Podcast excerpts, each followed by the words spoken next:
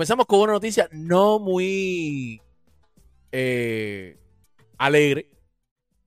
Yomil está de luto. El equipo de Yomil Dani está de luto nuevamente. Como todos saben, el año pasado perdieron a su eh, uno de sus integrantes.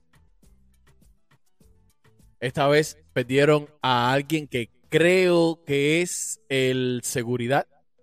Yomil en una publicación dijo hoy, hoy está muy eh, hoy está muy triste y de luto la familia de Yomil Dani. Se nos fue un guerrero, buen, buen hombre, buen amigo. Mis condolencias para su familia, que descanse en paz. Manito, qué dura es la vida. Así que nuestra nuestro más sentido pésame y condolencias para la familia de. Creo que es el muchacho que sale atrás de Yomil ahí.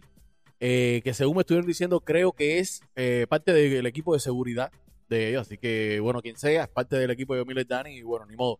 Nadie quiere que, que estas cosas pasen. Desgraciadamente es ley de la vida, como mismo llegamos. Nos vamos.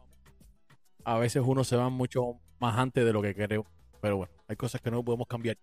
Seguimos. Seguimos. Osmani García estuvo por Nueva York. Osmani García, coño, mira, tenía que ponerles el video ese, pero no se los puse. Eh, Osmani García eh, estuvo por Nueva York, metió el tema de la reina mía en las pantallas de Nueva York. Estuvo grabando un video. Miren aquí Osmani García estuvo en un pobre eh, en medio de río ahí, grabando un video musical muy al estilo de Osmani García, rodeado de mujeres bellas eh, Omar García hizo algo que debería eh, todos los cubanos, todos los artistas cubanos, García Creo que fue a través de creo. Y